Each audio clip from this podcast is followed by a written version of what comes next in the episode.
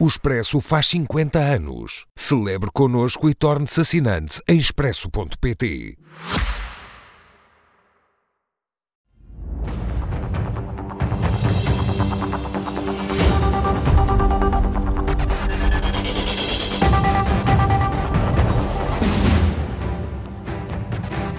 Com Mariana Mortágua e Cecília Meireles. Boa noite a ambas. Cecília Meireles, que esta noite se junta a nós, a partir dos estúdios da SICEM a Matosinhos. E ainda antes de avançarmos com as questões, Cecília, dar-lhe os parabéns, porque hoje faz anos. E eu acho que temos que marcar o programa Obrigada. desta Parabéns, forma. Cecília.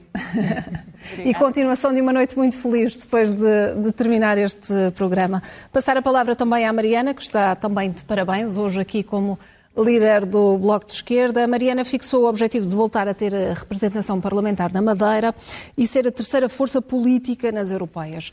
São objetivos ambiciosos. São, são realistas? Sim, são objetivos que eu acho que. Boa noite. Boa noite, boa noite, Cecília. Parabéns, Cecília. Uh, são objetivos que eu penso que revelam a força que o, que o Bloco de Esquerda tem e que, está, e que está a crescer. E que cresce porque acho que as pessoas compreendem agora uh, e nos dão agora razão. Dão-nos razão quando eu vi há pouco a peça que passou antes do início de Linhas Vermelhas, quando vem que no SNS há 1,7 milhões de pessoas sem médico de família e depois há um concurso para médicos de família em que 70% das vagas ficam por ocupar. E é preciso dar uma resposta a estes problemas que afetam todas as pessoas, porque todas as pessoas querem ter um SNS. Se estas metas não forem alcançadas, não está a dar trunfos ah, aos opositores, aos críticos?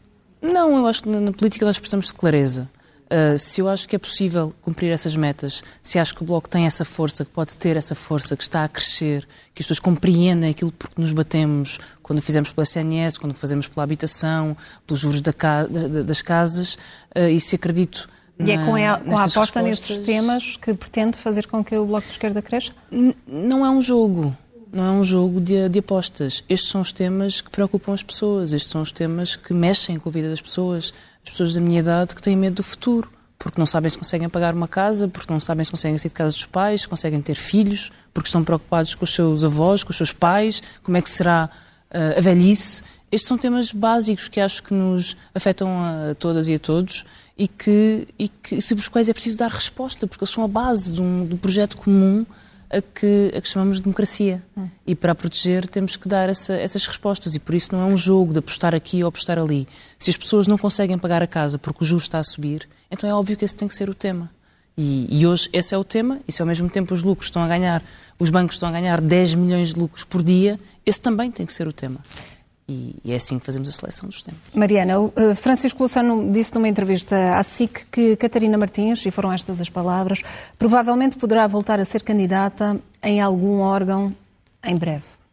A Mariana pode dizer o mesmo? Pode fazer uma afirmação deste género? Para já, Catarina Martins está na direção do, do, do Bloco de Esquerda e continuará a ser ativa e eu conto com ela e o Bloco conta com ela para o que ela desejar fazer.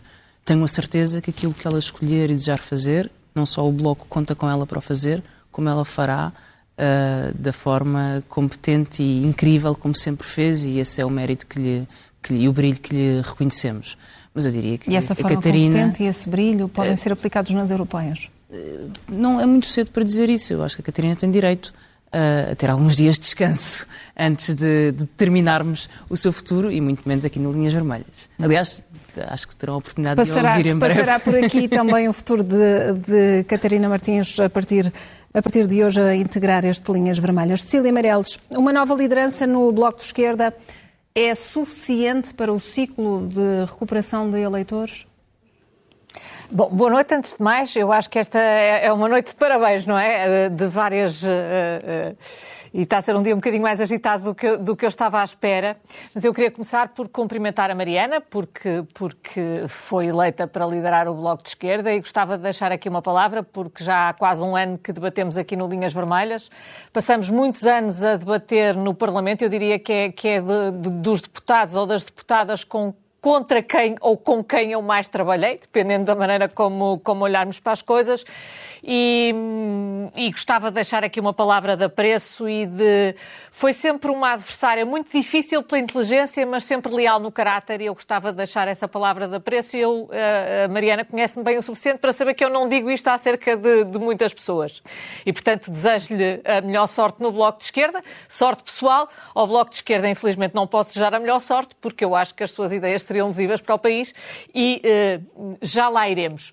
Eu acho que uh, os objetivos, e eu ouvi com, com, com atenção o, o discurso final, eu não sei se ser a terceira força política é óbvio que neste momento e neste momento do Bloco é um objetivo ambicioso, mas o objetivo natural de um país é governar, de um partido é governar ou influenciar a governação. É para isso que, que os partidos servem. E, portanto, um partido como o Bloco de Esquerda, que já foi a terceira força política e que também já foi um, um partido que, não tendo governado, influenciou de forma decisiva a governação, eu acho que é um objetivo uh, absolutamente expectável uh, desse ponto de vista. E relativamente aos, aos desafios que o partido pode, pode enfrentar, sendo a Mariana um rosto de continuidade, qual será aqui a margem para a renovação? Eu, isso deixava, isso é já, já uma questão mais de tática política. Eu acho que o principal, obje, o principal adversário uh, do Bloco de Esquerda é a realidade, porque a maior parte das soluções que o Bloco de Esquerda apresenta não são soluções e contribuíram para piorar muitos dos problemas. E, portanto, eu acho que o principal adversário aqui é a realidade. E uma das coisas que eu achei muito curiosas uh, no discurso foi uh, eleger a luta contra a Troika. Bom, a Troika saiu de Portugal em 2014. Nós estamos em 2023. E quando se fala em lutar contra a Troika, eh, foi precisamente o partido que esteve aliado com o Bloco de Esquerda, o Partido Socialista, que chamou a Troika. E para nós conseguirmos lutar contra a Troika e tirar a Troika de Portugal, a não ser que a Mariana Mortágua esteja a planear filiar-se ou no PSD ou no CDS, já vai um bocadinho tarde para o fazer, porque isso já foi feito em 2014 por esses dois partidos. E, portanto, eu acho que isto é verdade para o Bloco de Esquerda, mas também é verdade para vários partidos à esquerda, como é verdade para vários partidos à direita. A Troika foi traumática para todos nós. Exigiu ao país profundos sacrifícios. Nós temos diferentes visões sobre esses sacrifícios, mas eu acho que Portugal tem mesmo que saber virar essa página. Passaram 10 anos. E se nós não começamos a olhar a sério para o futuro e a perceber que há mundo lá fora e que há muitos outros países que estão a discutir outras coisas e continuamos sempre presos numa discussão que já tivemos centenas de vezes, eu temo, temo sobretudo pelo meu país. E eu acho que a, a principal, uh, o principal desafio, quer para o Bloco de Esquerda, quer para muitos outros países, é exatamente esse: é saberem, saberem falar para o futuro e não andar sempre a falar do passado. Mariana, a realidade pode ser o principal adversário para o Bloco de Esquerda a partir de agora? Bom, eu agradeço as palavras da Cecília, que tem a difícil tarefa de comentar. Uh, eu própria comentar um, um tema do, do, qual sou protagonista. Um, eu, eu, queria só dar uma nota, porque, eu, porque, enfim, conheço bem o meu discurso e o único momento em que falei da Troika foi para mencionar as pessoas que se juntaram ao Bloco de Esquerda nessa altura uh, e das lutas que travámos juntos. Eu não acho que a política se faça de passado, acho que é cansativo, aliás, ver no debate político como o PS, o PSD e a direita se entretêm a passar culpas sobre a Troika e, enquanto isso, uh, desviamos as atenções do, do, do principal, e o principal é uma maioria absoluta do Partido Socialista que não responde aos problemas do país. Este é o principal. E eu não acho também que querer carreiras decentes na saúde seja uma medida que torne o país pior. Não acho que querer devolver o tempo de serviço aos professores seja uma medida que torne o país pior. Acho que um país que não, não garante uma escola com professores e um SNS capaz de reter profissionais, certamente não será um país melhor. E não acredito que nós tenhamos de estar condenados a viver pior abdicar dos nossos serviços públicos, abdicar das condições da democracia. E também não acredito, e há pouco falámos da habitação, que acho que é um tema central, que as pessoas que têm a minha idade têm de, que tenham de abdicar da ideia de poder ter uma casa. Uma casa onde possam viver, onde possam ter filhos, sem ter a preocupação de onde vão estar amanhã, onde vão viver, se o salário chega para a renda, se chega para a conta do supermercado. Ah, não me parece que esta ambição seja, que é mais elementar bom senso, aliás foi isso que procurei transmitir uh, no encerramento da, da, Convenção, que esse bom senso seja de todo prejudicial ao país ou uma, uma ideia radical. É o bom senso defendermos que as coisas mais básicas da vida têm que estar asseguradas. E depois podemos falar sobre as outras. E está, e... está virada a página relativamente ao passado? Claro que está. Nós temos que olhar para o futuro. O governo hoje é uma maioria absoluta do Partido Socialista. Essa é a maioria absoluta que está a degradar a vida política do país e está a degradar a vida política não é porque é inábil, porque tropeça nos próprios pés, é porque não responde à vida das pessoas. Porque as pessoas estão aflitas para saber como é que pagam um juro do crédito à habitação de uma casa que compraram para um preço astronómico e o governo não lhes dá resposta. Essa que é a questão central política do país e os partidos têm que saber responder a ela. Responder com medidas concretas sobre como é que se resolve o problema dos juros, o problema da falta de habitação, o problema do SNX que se vai degradando e de uma escola que não tem professores. Cecília Meirelles, e vamos eh, olhar para a situação eh, política em Espanha e já dir-me-á se encontra algum tipo de paralelismo com o ambiente e a situação política em Portugal, mas com o chefe do governo espanhol a, a, anunciar esta dissolução do Parlamento e a convocação de eleições antecipadas, há aqui uma fuga para a frente ou foi uma jogada demasiado arriscada? Não, eu acho que há o reconhecimento de, de uma derrota. Uh, estas eleições correram, correram muito mal a Sanchez e ao PSOE e eu acho que isso que, que foi visível e é visível na sua reação. Eu, eu começava pelas semelhanças e depois ia às diferenças.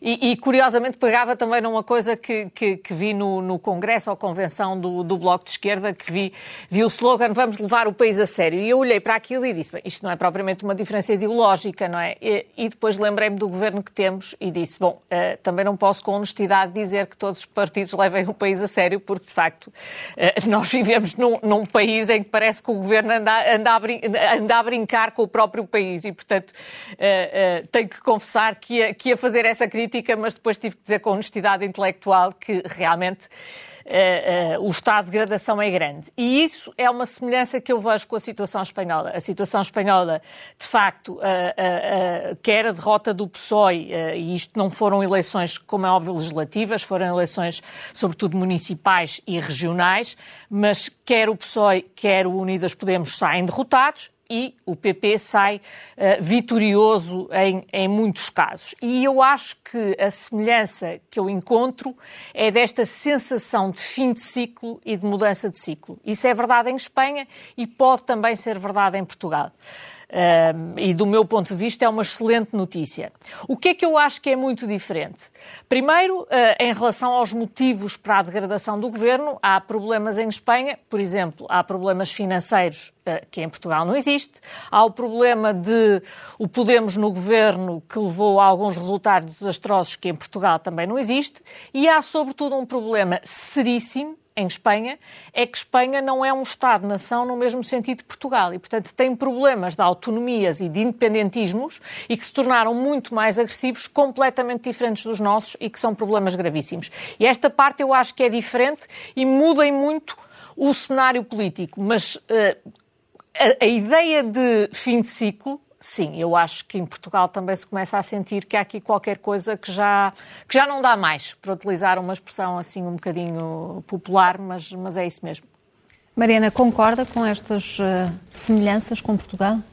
Bom, acho que temos sempre de ter algum cuidado em transpor leituras de um país para o outro. A Cecília disse uma das razões pelas quais eh, não devemos fazê-lo é porque estas são uh, eleições regionais e porque o Estado espanhol tem especificidades regionais que nós não São sabemos. completamente o, distintas. Nem, nem conseguimos percebermos do que é, porque nós temos um Estado-nação consolidado há muitos anos e, e, e, no Estado espanhol há muita diversidade de especificidades locais uh, muito fortes. E é por isso, por exemplo, na Galiza, o, o Bloco Nacionalista Galego, que é um partido de esquerda, uh, teve um estrondoso resultado, ganhou Santiago, ganhou uh, várias municipalidades, mas a leitura nacional é, e não poderia deixar de ser, uma vitória da direita e uma derrota do PSOE, antes de mais. E eu penso que se há uma leitura. E do é? Podemos, que está Podemos com uma grande derrota. Penso que se o governo do PSOE uh, é castigado, não há forma de o Podemos que, que apoie e que integre esse governo não ser castigado também. E, e, e o portanto... Podemos está a ser vítima disso mesmo, desse, desse apoio ao Executivo? Eu acho que Podemos estar, não sei se está a ser vítima ou se não está a ser vítima, mas as circunstâncias são estas. Há um governo que está a ser castigado e é óbvio que a esquerda, que é minoritária e que o integra, também é castigada por arrasto. Mas há um problema. Eh, esta viragem à, direita que, que, que, se quer aproveitar, que se quer dizer que é uma viragem à direita, que é o desgaste dos partidos socialistas, é o desgaste dos partidos socialistas, ela tem uma razão. E essa razão é vivemos uma crise social que se espalha e que, na verdade, nunca se resolveu desde a crise financeira de 2008. Ela vai se arrastando. Foi a crise financeira, depois foi a austeridade, depois veio a pandemia. As pessoas estão sempre em crise e sempre com a sensação que vão empobrecer. E, e, e a verdade é que os partidos socialistas e os governos dos partidos socialistas não conseguiram dar resposta. E, não e, a maioria absoluta não está a dar resposta em Portugal e o governo do PSOE em Espanha não consegue dar resposta. Tem níveis de desemprego altíssimos, estruturais, uh, desemprego jovem muito alto e também tem um problema com a inflação. E quando não se dá resposta às pessoas, uh, é natural que essas políticas esses partidos esses governos se, se desgastem. Portanto, eu acho que esta é, antes de mais, um fracasso do governo uh, e da incapacidade do governo do, do, Estado espanhol de dar uma resposta às dificuldades sentidas mas, mas, pelas mas pessoas ao no dia -a -dia. antecipar aqui estas eleições, uh, Sánchez uh, está a obrigar também toda a esquerda a reorganizar-se, a tomar decisões e a dar respostas. Está. Está a obrigar toda a esquerda e a esquerda, enfim, tem, tem as suas especificidades Uh, no Estado espanhol, que, é, que, são muito distintas das, de, das portuguesas, como disse, por exemplo, o BNH, Bloco Nacionalista Galego, que é a esquerda, que não apoiava o governo e que, aliás, fez frente e criticou e contestou as medidas do governo, uh, teve, obviamente, num, num, espaço circunscrito, que é a Galiza, um resultado estrondoso. Podemos é castigado com o governo porque as medidas do governo estão a ser castigadas. E estão a ser castigadas não é porque são muito boas e porque estão a resolver os problemas das pessoas, porque estão a ser castigadas é porque há um problema social que tem que se resolver. A ideia de que as pessoas mudam o seu voto porque os ventos mudam não é bem assim. É porque os governos são capazes de resolver o que conta. A crise da habitação que nós temos aqui, Espanha também enfrenta uma. Madrid também enfrenta uma. É verdade que Lisboa tem casas mais caras que Madrid, mas Madrid tem uma crise da habitação e incapacidade de resolver uh, com medidas muito concretas uh, esses problemas cria, obviamente, desgaste eleitoral e o PP, que se tinha ido abaixo, consumido por escândalos de corrupção, porque muitas vezes também se fala da corrupção, o PP, é preciso lembrar, foi-se abaixo porque estava envolvido e foi consumido por escândalos de corrupção, acaba por aproveitar esse desgaste do, do, governo do PSOE. E, Cecília, e, e perante este, este desgaste, quais uh, podem ser as coligações e o que é que pode sair, qual pode ser o resultado destas eleições antecipadas, o que é que mais a preocupa também? Bom, é, acho que é um bocadinho cedo para estamos a falar em resultados, elas ainda hoje foram anunciadas e, portanto, o que mais me preocupa não é, não é tanto o caso, o caso espanhol, o que mais me preocupa é que eu acho que é verdade que os governos na Europa, sobretudo na Europa mais ocidental e mais a sul, se estão a desgastar muito depressa. Eu não sei se aqui foi, é o Podemos que está a pagar pelo, pelas medidas do governo do PSOE ou se é o PSOE que está a pagar pelas medidas do governo do Podemos, porque uh, eles estão ambos no governo. Mas há uma coisa uh, que é verdade, é que a Europa uh, foi um continente que garantiu uh, um, um, nível de vida muito elevado aos seus cidadãos e ainda bem, e ainda bem, a que nós estamos habituados e não aceitamos menos, e ainda bem.